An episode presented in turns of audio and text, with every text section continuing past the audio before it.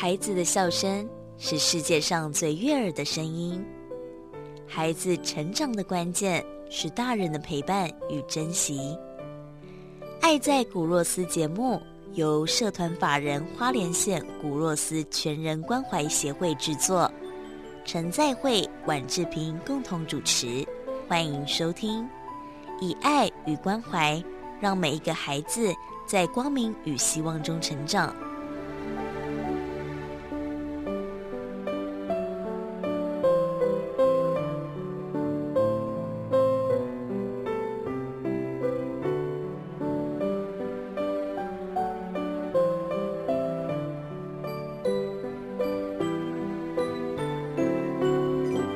这个节目由社团法人花莲县古若斯全人关怀协会制作播出，我是主持人志平，喂，我是在牧师，还有我们的固定嘉宾明艳大哥。啊，大家好，我是明艳。好，今天呢，明艳哥来哦，我要跟大家分享，嗯。因为我在他的呃粉砖上看到他传给我们的一些照片，哦。就是他去捕那个野蜂、哎、哎、对，哇！我看到那个照片，我觉得吓死人了，都不怕蜜蜂蛰，而且他们都没有就是人家防护，嗯然后哎手也没有戴手套。我那么大鬼，你那么大鬼，你也在旁边吗？你也在旁边，他带我去，呃，真的好好好惊人哦！然后我看他拿那个蜜蜂的那个蜂窝啊，可是蜜蜂也没有蛰你，你已经跟蜜蜂是好朋友了吗？呃，大概我们可以面对它啦，嗯可以可以面对它。其实，呃，也不是它不蛰人了，大概是我还没有刺激到它，它要蛰我了。但是我已经在这工作上被蛰了好几炮了。真的，他他会蛰我，不会蛰你。因为我看那个蜜蜂、野蜂啊，我们常去一些就是比较森林的地方，嗯哇，它在我头上飞来飞去，我就是我被干醒，吓死了，真的吓死了都要。去回它。对我后来真的有认真请教明艳哥，原来不是每一只蜜蜂都会蛰人，所以不用那么惊恐哦。卡派，那我怎么辨别它是会叮人或不会叮人的蜜蜂呢？是这样子的啊，呃，当然，我我们会有两个方向去讨论蛰不蛰风人的风了哈。嗯一个方向是在野外，我们看到周围在飞的蜂都是会蜇人的。哦，那嗯到蜂箱里面或蜂巢里面才会看到不蜇人的 蜂，蜂蜂王不蜇人，哦，还有雄蜂不蜇人，嗯只有工蜂，工作的工，嗯。工蜂才会蜇人。所以在外面飞的那一群蜂都是出来工作的工蜂，嗯。他们要采蜜、嗯。采水、采花粉啊等等很多工作他要做，嗯，所以他们当然要防卫自己，嗯。不是要防卫人，是周围生态里面有很多天敌，嗯。有很多对他不利的环境的因素，嗯。他都要去面对，嗯。所以他必须要他的攻击武器要去面对他的那个问题，这样子。哦，所以这个，所以是蛰不蛰人啊？基本上我们看到在我们周围飞的风嗯都会蛰人，所以外喜要这。对我刚跟跟着赶快跑就对了。我刚才有看那个照片啦，嗯就是原来一个蜂巢里面有好多种不同的蜂，有这个蜂王就是女王蜂嘛对然后有工蜂，这个工蜂就是工作的工啦对，那其实它是雌的，对，哎，那真正的母熊的雄刚 A 哦，那个叫做雄蜂。是。是以前我有个同事就叫雄蜂哎，我觉得这名字取得真好，表示都不用工作。是的对不对的确在蜂巢里面，呃呃，雄蜂它不必工作。啊，假料毕业，它就是它在它它负责交配而已啦。真的，呃，所以它就是只有吃啊，所以生活着。啊，嗯它它的它就是传宗接代用而已啊。然后传宗接代完以后，它就会呃生态上它会是选择淘汰它，它就会自然的死亡，就是这样子而已。所然后反而工蜂是雌的，然后都要出去这样嗡嗡嗡采蜜回来，给嗯雄蜂吃吗？哎，给大家吃，给大家吃。所以呢大家就包括蜂王跟嗯公雌呃雄蜂雄蜂还有就是他们本身工都要就是这，所以他们采回来的花粉、嗯花蜜都是自己的食物。这样讲，我是不是有点汗颜，有点羞愧啊？这是他们的食物哎、对那我们一天到晚在那里买蜂蜜，我们我们抢他吃我，们人类是不是抢蜜蜂的食物了？呃，当然了，说抢也是可以，我们跟他说分食也可好以好。残忍哦！那那一种手段嘛。嗯那如果如果如果谈到呃果树来讲呢，它它长果子是为了繁殖它的下一代啊，我们却在吃水果啊，那你是不是在跟果树抢食呢？所以我们就吃了果树的下一代。是的，它哦其实果呃果树，比如说我们讲我们所知的释迦，好嗯了，释迦它长出来，结果它掉在地上以后，它的籽落在土里面或土表面，是要长它就新的它就新的下一代的。那因为它是当然也要成全一些其他的生态，嗯它的鸟类啦、动物或者是生物都要吃它，所以不不仅仅只是要繁衍下一代而已，是要成全其他的生态。所以我们吃蜜蜂，呃蜂蜜也是算是它在成全我们的生态了、啊，就只能够这样子的自圆其说，好吧？哎，那这样子他们够吃吗？就是说他们这么辛苦，飞了那么远采回蜂蜜，然后我们人类又去分食，他们自己够吃吗？呃呃，这样说好了哈，当然他们一定维持他的生生活里面是够用的，哦但是有时候如果不是花季，不是开花的时候，嗯就会有饥荒啊。我把它称饥荒，这些微博告家啦。嗯嗯啊，不够吃，当然不够吃是对人类需要那一个部分，需要它的蜜，所以我们称为它不够。事实上，它是会维持那个生态，嗯或者是他们在飞行的活动范围在拉长，嗯再去找其他的蜜源。嗯那是我们说饥荒，是因为我们会人类采不到它的蜜。嗯那为了让它继续存活下去，我们就会适度的做呃蜂粮，蜂的粮食、也是它它的蜜嗯。跟一些啊呃比较好的一些原料。嗯。做成它要喂养的，因为它它可能已经没有蜜源或者没有花粉了，哦。但是我要维持那个蜂箱的生存，那个蜂箱的生态的存在，嗯我们必须用人为的方式去喂养它。就再去大卖场买蜂蜜给它吃的意思吗？哎，没有，我们我们会 我们蜂农蜂农都知道怎么去做它可以吃的东西，是这诶样。像我们常常看到很多不同的蜜，什么龙眼蜜、嗯花枝，哦，不是花枝蜜，荔荔枝枝蜜，还有各种不同蜜，它的差别是什么呢？哦，是这样子哦，在台湾呃比较大众的蜜啊，嗯。只有大概三个形态的哈、一个就是因为花期的关系，嗯。三月到五月、四月之间，呃，会有龙眼跟荔枝花的开花，所以那个时候就会有所谓的龙眼蜜跟荔枝蜜，嗯。所以要看那个蜜源跟花源是在什么时候开花，才有那个蜜。嗯另外还有平常就有的啊，大花咸丰草了，就是一种我们在野地看到的花。嗯那那个那个平常就会有的，就是另外我们讲的百花蜜，嗯或者是所谓山上有很多树开的花，我们又称为山林蜜。嗯所以基本上那也把它称作是呃野花蜜了，或者是百花蜜了啊。所以三个形态就是说容易名、荔枝蜜，花蜜花蜜。哦啊，当然基本上都是从花来，只是说是另外称作就百花蜜或者山林蜜啊，嗯是这样子的形态在存在。它不同的蜜当然会有不同的颜色跟不同的味道，嗯那都会有不同的时间会产生不同。大概刚刚我讲的三月到五月之间哦，嗯呃，或者是在呃清明节之间采的蜜，嗯都会是在那个所谓的龙眼蜜或者是。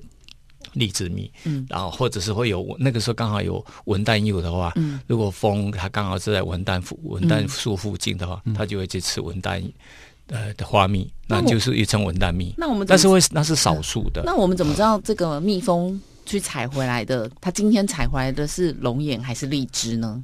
就看那一个蜂巢是在哪一个位置。它如果它、哦它生存在龙眼的附附近近的话，它当然一定是采龙眼的花蜜。它不会飞过界就。呃，对，它只要就近有，它就先就就近去。哎，他们会不会自己忘记自己的蜂巢在哪？因为这一区可能很多养蜂场嘛，嗯，那它会不会飞到别人家去呢？呃，通常他们他们在生态上是不会有这种情形产生的，它记得自己的气味就对了。哎，对他们有他们的辨识的能力，我们到目前为止没有很精准，或只是可以形容他们是怎么嗯觉得，但是基本上他们懂得定位，他们大概有带 GPS 吧 GPS，哇对塞！呀，他们懂得定位，嗯他们懂得出去，所以他们回出去以后回来是会在蜂场蜂巢里面表现哪里哪里有有食物，你要去这样子，嗯还有他有一些动作。它有一些动作在蜂巢里面会展现，所以像它的蜂巢那么大，他们可能真的就是会有一区是采蜜回来的人固定就放在这一区吗？呃，他们呃，他们自己会分配那个、我们称为的巢片啊，嗯巢分配的哪一些地方它要生它母蜂王要给它生孩子，嗯。生下蛋了哈下蛋，然后哪一些地方要存蜜，哪一些地方要存花粉，呃都他们有他们的分配。自己的分配了好聪明哦！所以像这个蜜，我们人怎么把它采集出来呢？一个一个去用汤匙挖出来。呃，我们看到所知道用汤匙挖的是所谓的挖的蜂王浆了，蜂王浆是给蜂王吃的，它是蜂王的食物。嗯，那我们所吃到的蜂蜜是由人做的摇蜜机，将草片放进摇蜜机里面，嗯用电动的也或用手摇的，在一定的速度跟力量之下，就把那一些蜂蜜啊。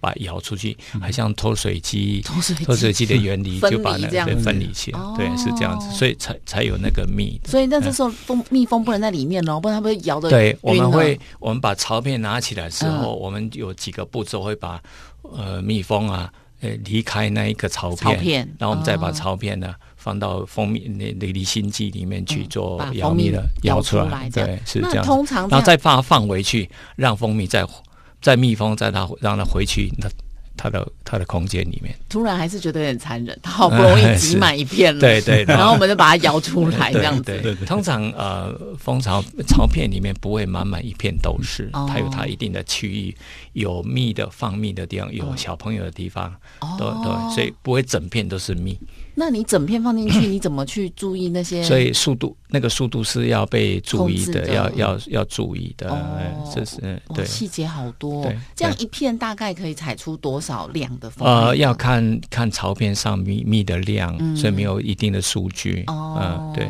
有多有少啊、有时候我们一个蜂箱里面会有七八片的槽片，哦那槽片不是每一片都会有蜜，哦，那有时候取的只有两片或三片，哦或者几片就他们自己分配对对要放在哪里，对所以我们我们只是将那个蜜摇出来，我们称摇蜜，把它摇出来，这样子那个蜂蜜蜂的生命周期大概是多久？是这样子哦，嗯。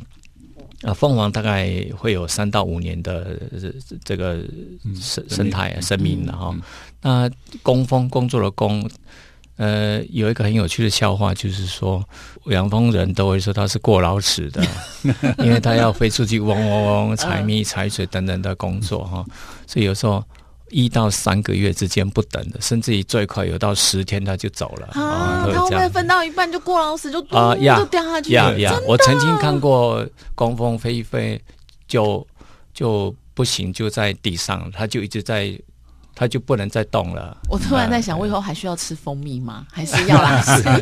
那嗯，啊，那另外再来，我们讲的所谓的雄蜂，它负责交配的，当然是这样子哈。然后我刚刚在聊天的时候，我数据上面弄错了，它其实它它的周期也不长，它最多是一个月，哦最多是一个月，大概二十天到一个月之间。他他传宗接代这个任务结束了以后，就像刚刚牧师讲的，这个耗精气神，这个任务结束了啊啊！对，你的 OK 手啊，就是这样子啊。那那蜂王它会久一点，你看它嗯它一天有时候会生个一千五百个卵呢。我一天哦，嗯，对，一千五甚至会更多。蜜蜂的繁殖量也是挺要快，的因为它嗯它是人海战术。那你知道，呃，那个工蜂们飞出去，有时候会受到会被虎蜂吃掉，有时候会被鸟吃掉，有时候它有一些天敌会吃掉，所以所以它会有胎，会所谓的我们讲的这个嗯呃胎被被淘汰的，然后我们讲比较比较我叫生态的话就被淘汰掉，所以呃要补回来呀、嗯。不补的话，那个那个工作没有人做。啊，没要工作了，呃补缺额就补缺额，了。对啊、对呀、嗯对补满额，然后才能对工那一个那一个生态链或者是那一个工作、嗯工作程序、SOP 是要继续下去的。所以我们肉眼就可以看出来谁是蜂王，蜂王一定比较大只嘛，女王蜂我们看卡通都有两。公分左右了嗯，哈、两公分左右。那雄蜂会在呃比个人会小一点，在一点一点五、一点七的这样嗯子。然后呃工蜂的话它更小，它会在一一点二、一点三。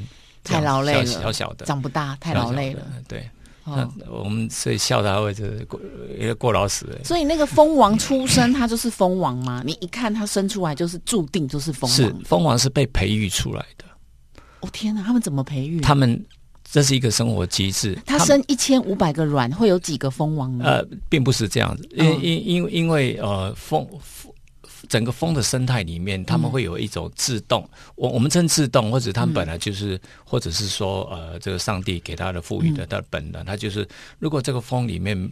蜂箱里面或者是蜂巢里面没有蜂的话，他们会自己去培育一个蜂王，不是一个而已，会一二三会有几个蜂王出来，但是会去做选择，会去会去会去做呃，也不是说竞赛，他们就会挑一个可以的领袖出来做他们的蜂王。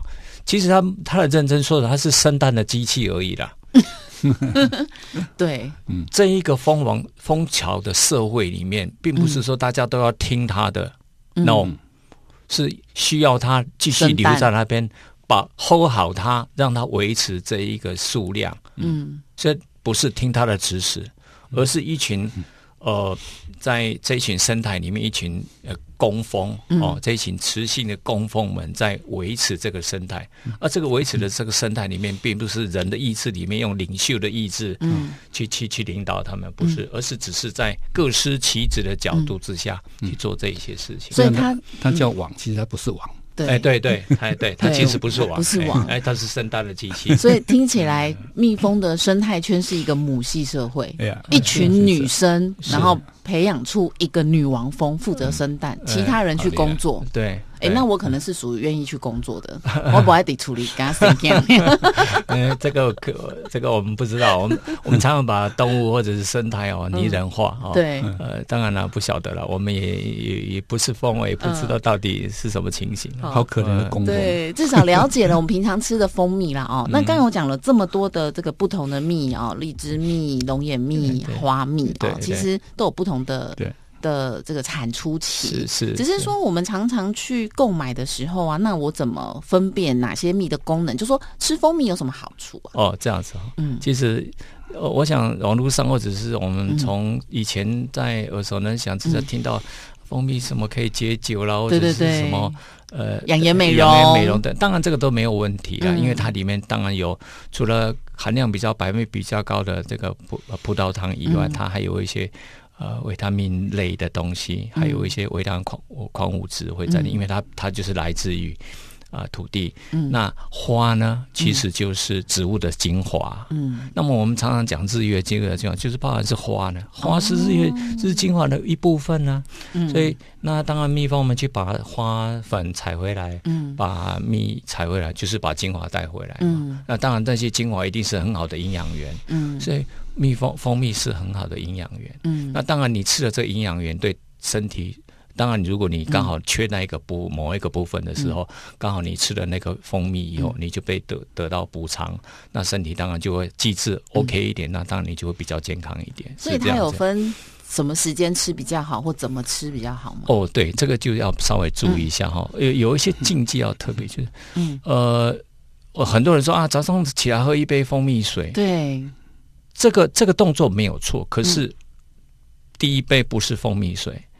如果从来身体环保的角度看的话，第一杯要喝的水是白水，所以营养水，白水呃白的白水。水，不能有任何添加的水，它嗯。可以呃稀释我们的血液的浓度。一个一个晚上下来的时候，我们的血液的浓度会抽下来，嗯。流流速会减慢，嗯。然后就相当的中风因子就会增加。嗯。所以先喝白水，让身体的呃有签到的作有有有环保的作用。嗯第二杯再去喝蜂蜜水，嗯，那通常是呃呃餐前餐后喝都没有关系，但是。嗯早上起来喝的第一杯水应该是白水，白水不是蜂蜜水，所以要注意。嗯再来还有一个时间就是晚上睡觉前不要喝蜂蜜水，为什么？因为呃它是糖分很高的，它是糖分很高。哦那因为我们一喝下去就去睡觉了，所以嗯并没有活动，我们身体就会累积、累积卡路里，就反而它不会。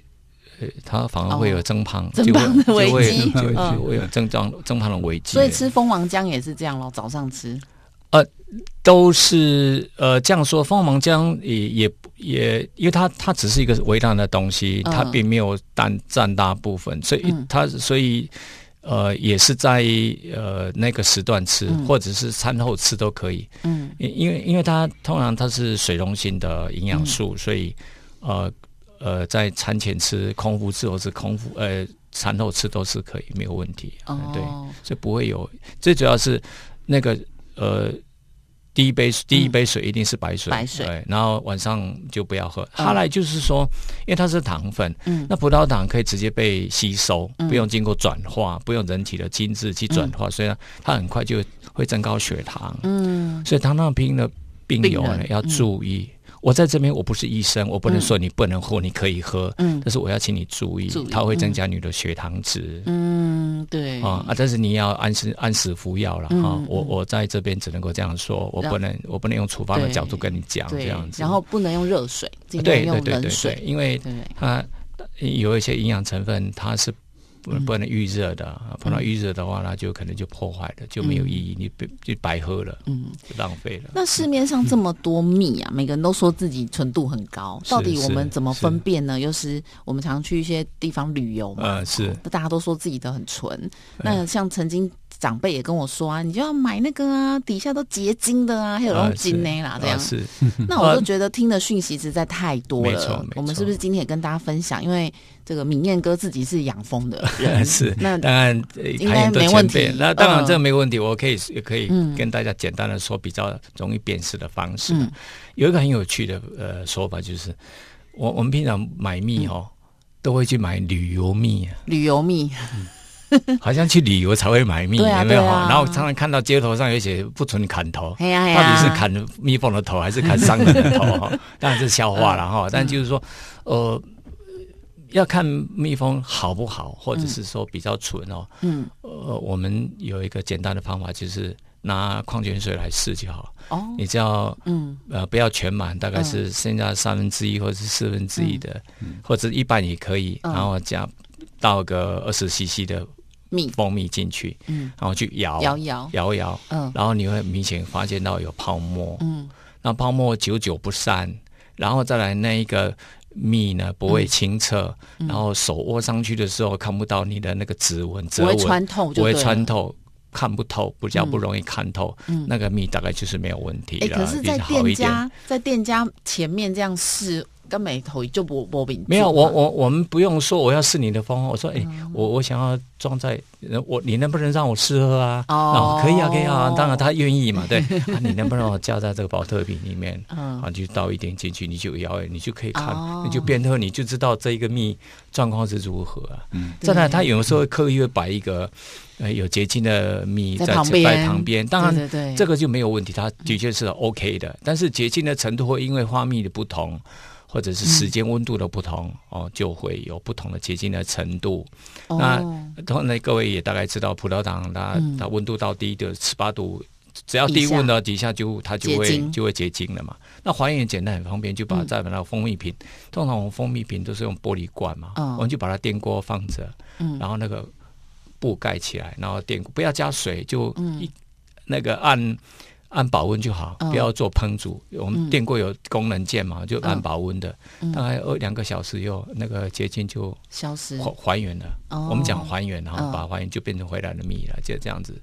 啊，这是还原的方法啦。嗯那不能拿去煮哦。嗯那现在还有就是用塑胶玻璃、塑胶瓶装的啊、嗯。那当然就不能加热，因为那个塑胶嗯。它并不是那种所以耐热的、嗯。啊，它只是装冷的东西，那更不能拿去加热。嗯建议是呃蜂蜜呃提到这个蜂蜜就不要装在金属瓶、金属的杯子这样，因为它是微弱性的、哦。酸性的，它所以会呃会对金属有氧化的作用，所以哦。所以玻璃啦啊像有时候买回来是装在那种塑胶桶，像汽油桶那种小小的那种塑胶桶啊，那那是没问题的，哎那。长辈都会觉得说那种塑化剂啊，就硬要把它放到瓶瓶罐罐的那种小的玻璃瓶，是有必要这样吗？呃，其实你买回来就是要喝嘛，也不是要把它放在那边拿来供、拿来拜啊，对不对？嗯就是把它喝完就好了啦。嗯那那个影响程度没有到那个程度，不用分装啊，不用不用特别的分装了，就是你每天喝一点喝一点就把它喝，嗯买回来就是要喝嘛，就是拿啊就是不拿来供的。哎、但是因为他们妈妈们一次都买个五六瓶、十瓶啊，他喝很久哎、对对，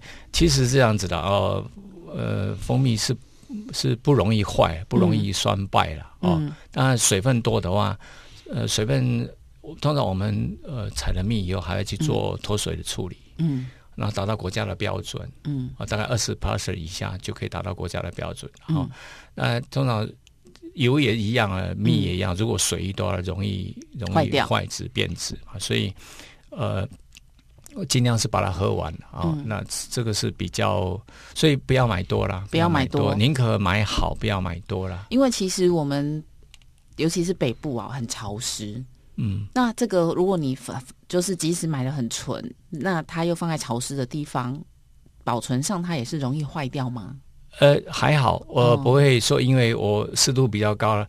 呃，有可能就是它保存期会缩短了，可是这个没有哦明确的数据啊。嗯比如说我放在呃百分之八十五的这个湿度之下，跟百分之六十五的湿度之下，我就会很明显一个只能放一个月或者两个月，嗯没有明显的这样的这个数据了。但是就是说，通风阴凉处就可以了，嗯啊，不要热，这样就可以了，不会有什么特别的问题。这样子，好，嗯所以我们今天了解了蜜蜂的生态，然后也跟大家分享了，哎，你怎么选择一个好的蜂蜜，怎么去辨别啦？是哦，因为其实也没有所谓假的啦，只是说。就是说纯度到底多少？是啊那你自己可以去分辨你要买多纯的。对对，哦因为因为呃食品法令里面也没有说，当然也有呃比较不好的嗯商家，他就会根本就是拿糖水、拿糖蜜，就就是陈蜂蜜也有这种的！这就没有良心的了哈。嗯当然我我在这边会呼吁要注意。嗯再来，也就是说，只要你有百分之五、百分之十的话，你你你就是就是蜂蜜只是百分比的程度，你也没有标示而已，嗯所以标示很重要。嗯，再来就是说，时机也很重要。嗯明明呃龙眼蜜跟荔枝蜜的时间也过了，嗯。然后他现场在摇蜜啊，这都是龙眼蜜哦，嗯，那你要注意啊，他囤货啊，上一没有季他在摇的时候，哦，他在摇的那时候那是哦现那是现有的，那不可能。啊。比如说你以龙眼蜜龙眼蜜季过了，嗯。那你拿现场在展示在摇的时候，说这是龙眼蜜的话，比如说好了，你三月三月到四月五月这段是嗯。龙眼荔枝蜜，嗯。那你在七月八月说，哎、摇这是龙眼荔枝蜜，你就要你就要注意，就像花莲的西瓜一样啊、哦，嗯哎、常常在台北那个市场看到花莲瓜。嗯可是你要知道，花莲的西瓜是五月中下旬到六月中上旬之间而已，嗯，最多两个礼拜，十五天就没了。就就没有了。嗯啊，你如果在一月或者是在十月看到花莲瓜，那你要注意了哈。我不是说不是啊，嗯，哦也许他之前冰下来放了，那就再说嘛哈。但是那个季节哈是时期的问题，嗯有没有丢席啦？哎，还没有丢弃？对那现在刚好就是五月份喽哎，所以还有现在应该都摇那个龙眼蜜跟哦荔枝蜜都摇好了，嗯那大家这些蜂农们都在卖，这最近都在卖这一批蜜。那我们也可以直接打电话给明 OK 啊，彦哥，可以啊，可以啊，没订你的蜜啊。可以啊，不对可以啊，我来服务，我可以。去自己摇吗？呃，他会盯你。啊。好，那还是算了好了。好了，如果如果算现场这样说好了，你刚好有到我们现嗯。场农农我们农园来，或者是在农丰农那边，刚好他要碰到他摇蜜的事情的时候，你可以试摇看看嘛，试摇，其实不难啊，摇蜜有时候困难，没有困难的。可是我可能真的要全身防护，呀，没问题，我们就跟你怕了，我们就跟你戴那个防护罩就好了。太可。怕了，我自己摇一摇这样，还蛮好玩的所以嗯。所以我们的蜂农们也有一些跟民宿业者或旅游业者有一些蜂合作。蜂体验。啊。哦，大概两个小时里面嗯。会让你只只带你看巡理巡礼所有的风的生态，嗯。然后做简单的一些风人们每天该做的一些事情，还会示范给你看。再来就是给你做 DIY 做蜂蜡的那个护唇膏等等这一些，啊，缴个费用，然后做一点体验，也有这样子的活动。但是原则上是不是一年四季三百六十五天都是可以摇蜜的？没有没有。没有。没，有，没有看花花蜜花期啊，所以他们有休休工期就对了。没，有呃。也没有说所谓的休工了，嗯基本上呃，对蜜蜂而言，它天天要去采蜜，嗯，他天天要去采蜜，让他的爱我崩汤家了，没啦他爱去走都丢了只是。采多采少而已。啊当然，如果下雨就不能了，下雨就没办法采蜜。嗯，哦啊，不能采蜜，不能采花粉的话，啊，也不利飞行的话，他怎么办？他就就在家里他就在家里啊，就吃自己的留下来的蜜呀、哦，嘿忽然，觉得嘿不能，嘿不能也成口，他就是要吃他的对对对哦东西啊，就是这样子呀。蜜蜂的生态感觉有一点点跟人的生态挺像的。啊下雨下雨天我其实也没有很想出。所以啊，呃，是是，所以所以下雨天我们蜂农们，嗯。尤其职业场，我们称职业场或业余，然后职业场，他们要维持这个蜂的生态或者是这个蜂箱的存在的话，他们还要去做蜂粮，嗯。用他们的蜜合成一些比较营养好的东西去做，嗯呃什么玉米粉哦，什么等等这些，去去养它们啊，要不然它采不到蜜，采不到花粉啊。嗯。它但是它必须要有食物啊，嗯所以蜂农们会做所谓的蜂粮，嗯，适合它们的习性的蜂粮来喂养它们，哇。度过那一段，寒冬。哎，会对，或者是没有没有花蜜或 花粉的时候，哇，这收获好多哦。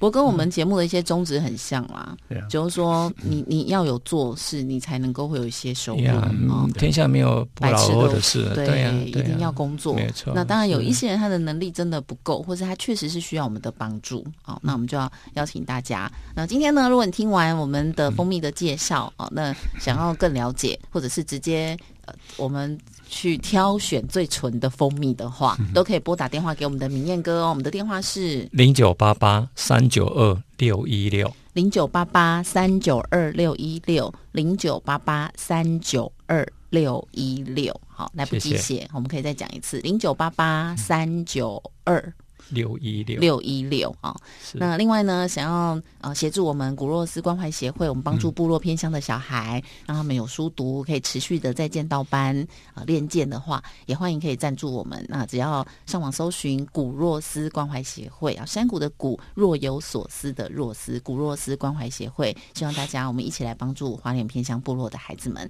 今天再次谢谢明燕哥来到节目当中，我是志平我，是在维牧师。明燕，谢谢，我们下次见，拜拜拜，拜爱在古若斯节目由社团法人花莲县古若斯全人关怀协会制作，以爱与关怀，让每一个孩子在光明与希望中成长。